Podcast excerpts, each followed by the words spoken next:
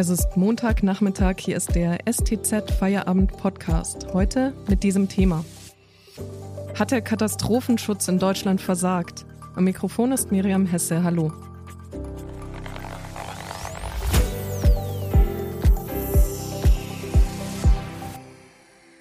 Die Bilanz der Hochwasser in Nordrhein-Westfalen und Rheinland-Pfalz und auch in Bayern ist verheerend. Mehr als 150 Menschen starben bei den Überflutungen. Ganze Orte sind zerstört. Die Schäden haben unfassbare Ausmaße. So erklärte jetzt der Bürgermeister des schwer betroffenen Örtchens Schuld beim Besuch der Kanzlerin, allein für sein Dorf werde der Schaden auf etwa 30 bis 48 Millionen Euro geschätzt. Nun mehren sich die Meldungen, dass die Folgen der Flutkatastrophe vielleicht sogar vermeidbar gewesen wären. Wurde die Bevölkerung zu spät gewarnt? Hat das Schutzsystem in Deutschland versagt? Darüber spreche ich heute mit dem Leiter unseres Berliner Büros, Christopher Ziedler. Hallo Chris. Hallo. Chris, welches Ausmaß haben denn die Folgen der Flutkatastrophe nach aktuellem Stand? Ja, es ist vor allem natürlich das menschliche Leid, das da im Vordergrund steht. Äh, die neuen Zahlen sind, dass allein in Rheinland-Pfalz 117 äh, Menschen gestorben sind, beziehungsweise genauer gesagt allein im Landkreis äh, Ahrweiler. Und das ist quasi sozusagen das Epizentrum des, des menschlichen Leids, wenn man so sagen kann. Insgesamt sind die Zahlen, die Todeszahlen schon jetzt auf über 160 gestiegen. Es gibt äh, allein in Rheinland-Pfalz 749 Verletzte, war jetzt gerade der aktuelle Stand, den ich gesehen habe. Viele, viele Vermisste noch. Das ist die eine Seite. Äh, die natürlich am, am allerschwersten wiegt. Ähm, und auf der anderen Seite die massive materielle Zerstörung. Da gibt es ja jetzt äh, in zwei Tagen ähm, Kabinettsbeschluss zur Flut-Soforthilfe und der Wiederaufbauhilfe. Äh, da wird es dann darum gehen, dass die Menschen möglichst schnell Hilfe bekommen. Aber ich muss gestehen, ich war jetzt selber noch nicht vor Ort. Die Bilder sind äh, schon schlimm genug, aber Leute, mit denen ich gesprochen habe und auch Kollegen, die erzählen natürlich, wenn du da wirklich davor stehst, mittendrin, ist die Dimension wirklich erschütternd. Eine Hochwasserexpertin, die ein zentrales Warnsystem für die EU ähm, entwickelt hat, erhebt jetzt schwere Vorwürfe gegen deutsche Behörden. Worum geht es da im Kern? Hannah Cloak von der Universität in Reading in Großbritannien hat einen sehr massiven Vorwurf erhoben. Sie hat dieses europäische Warnsystem für Hochwasser mitentwickelt und sagt, dass die, deren äh, Daten oder die Daten dieses Systems so präzise waren, dass auf dieser Grundlage die Bevölkerung sehr wohl rechtzeitig gewarnt äh, werden hätte können. Nämlich äh, die Behauptung ist, dass es vier Tage vorher diese Warnung gab, vor diesem sehr massiven äh, Starkregen oder dieser Extremwetterlage. Und äh, der Vorwurf ist eben äh, jetzt im Raum, dass im Prinzip auch die Toten hätten äh, verhindert werden können. Hat sich denn die Bundesregierung zu diesen Vorwürfen schon verhalten? Was das europäische Warnsystem vor Hochwasser anbelangt, hat die Bundesregierung heute in der Regierungspressekonferenz ehrlich gesagt ziemlich rumgeeiert. Äh, es ist nämlich so, dass die Behauptung ist, dass, der, dass die Bundesregierung da auch direkt gewarnt worden sei, so wie das in Europa immer ist. Europäische Institutionen oder europäische Verbünde warnen immer die nationalen Regierungen, weil das sind ja die Mitgliedstaaten. Und gleichzeitig hat die Bundesregierung dann aber heute gesagt, ja, wir sind ja beim äh, Katastrophenschutz gar nicht zuständig. Das ist nämlich Ländersache laut Grundgesetz, was auch richtig ist. Und insofern ist es dieser, dieser Fall, wenn man so will, noch nicht so richtig aufgeklärt. Der Deutsche Wetterdienst, der in der, äh, in der Bundesrepublik das Hauptwarnorgan ist, sage ich mal, oder die Hauptwarnbehörde, die gibt die Warnungen an Landratsämter und ähm, zum Beispiel Hochwasserleitzentralen weiter. Die haben diese Daten bekommen, sagen aber von sich, wir haben diese Warnungen, so wie es sein muss, äh, weitergegeben. Die seien aber eben nicht so präzise gewesen, dass man da, äh, sage ich mal, Tage vorher schon hätte genau sagen können, wo das runterkommt.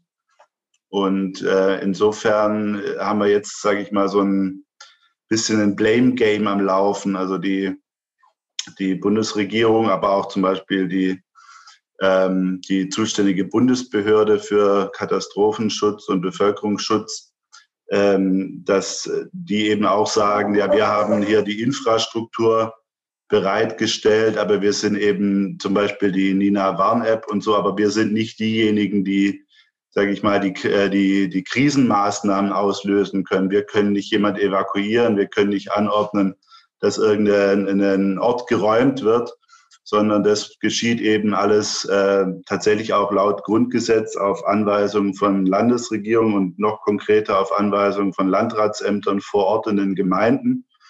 Und jetzt wird sich da so ein bisschen auch der schwarze Peter hin und her geschoben. Du hast ja mit dem Leiter des Bundesamtes für Bevölkerungsschutz und Katastrophenhilfe, kurz BBK, also Armin Schuster, gesprochen. Sieht er denn Ansätze tatsächlich, ob sich etwas verbessern muss? Ja, absolut. Also das ist genau der Punkt. Da habe ich eben auch gerade einen Fehler gemacht. Da wird er wahrscheinlich äh, sauer sein, weil das ist genau der Punkt. Ich habe gerade selber gesagt, es sei das Bundesamt für Bevölkerungsschutz und Katastrophenschutz. Und genau das ist es eben nicht, sondern da steht Katastrophenhilfe. Und dahinter verbirgt sich im Prinzip diese, sage ich mal, Nichtzuständigkeit dieses, dieser Behörde in Friedenszeiten. Also das Grundgesetz sagt, sobald irgendwie tatsächlich der Verteidigungsfall eintritt oder, oder halt tatsächlich Krieg ist, dann äh, hat diese Behörde tatsächlich ganz andere Kompetenzen, kann auch äh, national, äh, nationale Warnungen auslösen etc. Aber im Friedensfall wie, oder, oder in Friedenszeiten, die wir ja zum Glück haben, ist, die, äh, ist das eben bei dieser Behörde nicht angesiedelt. Und das ist jetzt genau der Punkt, den er eben bemängelt. Der hat mir dann erzählt ähm, oder darauf hingewiesen, dass er ja schon im März zusammen mit dem Innenminister Seehofer einen Reformvorschlag gemacht hat. Es soll jetzt dran gearbeitet werden, dass es so gemeinsame, ja, sage ich mal, ein ge gemeinsames Netzwerk gibt, dass man sich da austauscht, dass man auch mit den Hilfsorganisationen quasi an einem Art runden Tisch sitzt. Der äh, im Gespräch mit mir ist allerdings äh, der Armin Schuster vorher noch einen ganzen Schritt weiter gegangen und hat gesagt, wir brauchen jetzt eigentlich eine Grundgesetzänderung, Nämlich da soll drinstehen, dass der Katastrophenschutz eine Gemeinschaftsaufgabe von Bund und Ländern ist. Und in dem, also auch in Friedenszeiten. Und äh, das würde bedeuten, dass die Länder ihre Zuständigkeit nicht verlieren, aber der Bund quasi äh, zusätzlich eine bekäme und mit am Tisch säße. Und das ist genau seine Forderung, dass er sagt, das ist nicht mehr zeitgemäß so eine Katastrophe, wie sie jetzt in NRW und Rheinland-Pfalz passiert ist, das ist eben kein rein lokales Ereignis, sondern das ist auch ein Ereignis oder, ein, oder eine Katastrophe von nationaler Tragweite. Also müsste auch der Bund sofort mit im Spiel sein. Danke, Chris, bis hierhin über deine Einschätzung, wie berechtigt die Kritik ist an der Reaktion der Behörden auf die Flut und ob Herr Seehofer recht hat mit seinem Statement, es sei ganz billige Wahlkampfrhetorik. Darüber sprechen wir gleich. Vor machen wir kurz Werbung. Wir wollen uns verbessern und möchten deshalb gerne von Ihnen wissen, wie gefällt Ihnen der Feierabend-Podcast und was können wir besser machen. Dazu hat unsere Zeitung eine Umfrage gestartet. Wenn Sie an der Umfrage teilnehmen möchten, können Sie das über den Link in den Show Notes tun. Das Team des Feierabend-Podcasts bedankt sich für Ihre Unterstützung. Außerdem, wenn Ihnen dieser Podcast gefällt, denken Sie bitte daran, ihn auf iTunes oder Spotify zu abonnieren, damit Sie keine Folge mehr verpassen. Mehr Datenanalysen und Hintergründe gibt es mit dem STZ Plus Abo. Es kostet 9,90 Euro Monat und ist monatlich kündbar. Damit lesen Sie zum Beispiel den Artikel meines Kollegen Rainer Ruf, der Schlussspurt zum Impfziel. Bis Ende September müssen sich in Baden-Württemberg pro Woche 230.000 Menschen impfen lassen, um die Zielvorgabe des Robert-Koch-Instituts zu erreichen. Dann fallen die Grundrechtseingriffe. Doch bis dahin ist noch viel zu tun. Den Link dazu finden Sie in der Podcast-Beschreibung. Unterstützen Sie Journalismus aus der Region für die Region. Dankeschön. Ich spreche heute mit Christopher Ziedler, Leiter des Berliner Büros, über die Flutkatastrophe und die Reaktionen der Behörden. Chris, kannst du für uns rekonstruieren, was denn überhaupt an Warnungen vor der Flutkatastrophe gelaufen ist? Also ich kann einen, einen umfassenden Überblick habe ich auch noch nicht. Ich glaube, das wird tatsächlich auch Teil das ist oder das ist Teil der laufenden Recherchen, auch der Aufarbeitung, die die Sprecherin der Bundesregierung heute auch angekündigt hat, die ist äh, auch noch geben wird nach diesem Hochwasserdesaster. äh, ein paar Sachen habe ich jetzt heute zum Beispiel erfahren. Das ist, hat der Schuster gestern auch schon mal gesagt, dass er 100, dass es insgesamt 150 äh, Warnmeldungen gab. Äh, was ich jetzt neu gehört habe, dass es 16 äh, Warnmeldungen der Stufe 1 gibt. Und diese Stufe 1 heißt eigentlich, dass das zum Beispiel Radio- und Fernsehsender da auch ihre Programme wenn nicht unterbrechen, müssen so doch immerhin zum Beispiel in so einem Laufband unten am Fernseher das direkt einblenden müssen. Und da ist jetzt zum Beispiel auch die Frage, inwiefern das überhaupt äh, passiert ist oder ob das äh, bei allen diesen 16 Warnmeldungen passiert ist.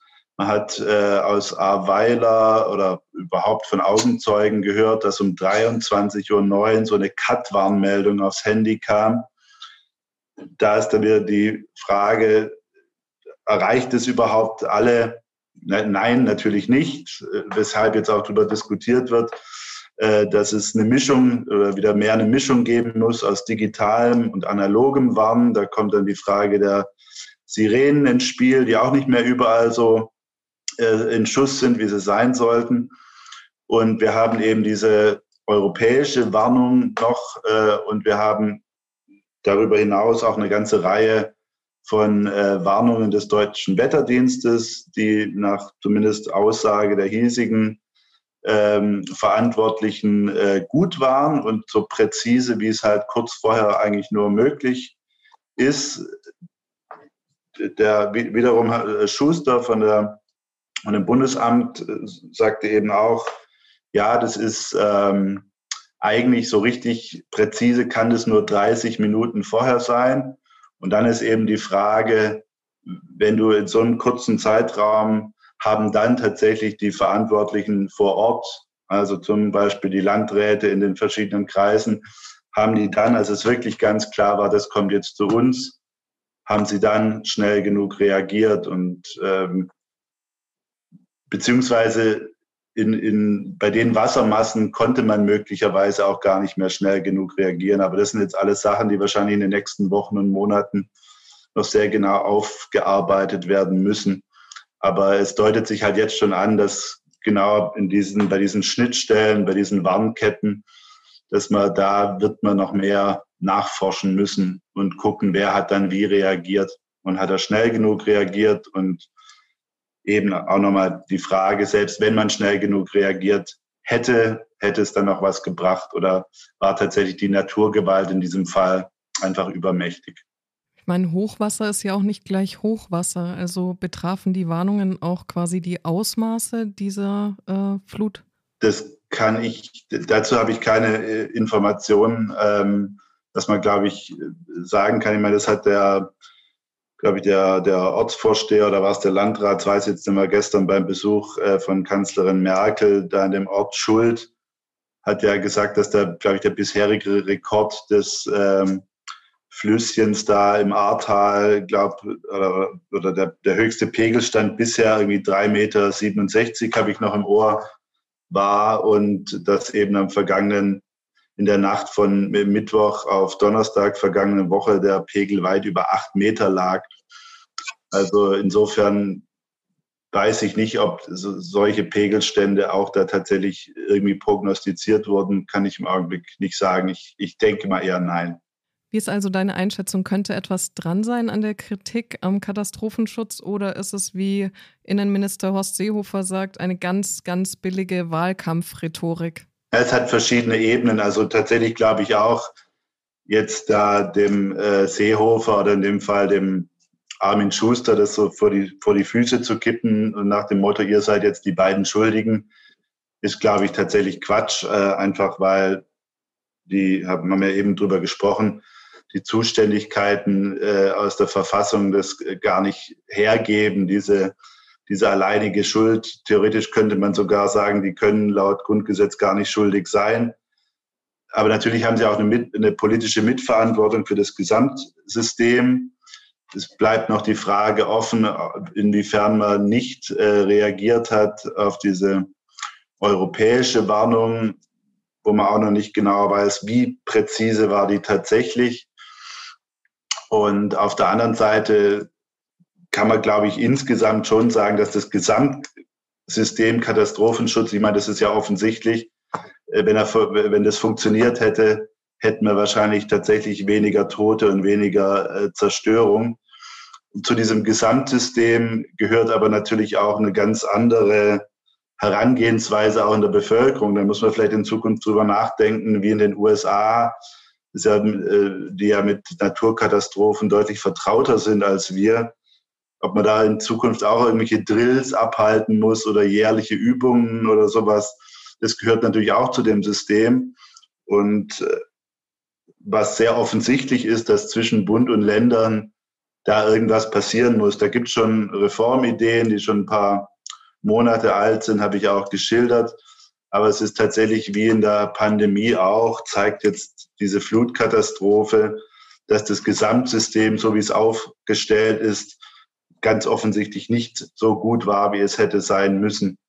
Und insofern wird man auch da Lehren daraus ziehen müssen. Vielerorts haben ja die Aufräumarbeiten begonnen. Wie läuft denn der Wiederaufbau ab und was wird er kosten? Eine genaue Zahl zu sagen, ist äh, sicher schwierig, kann jetzt wahrscheinlich noch niemand sagen. Man hat ein paar Vergleichsfälle aus den äh, aus früheren Jahren. Es waren die Flut 2002 und das Hochwasser 2013.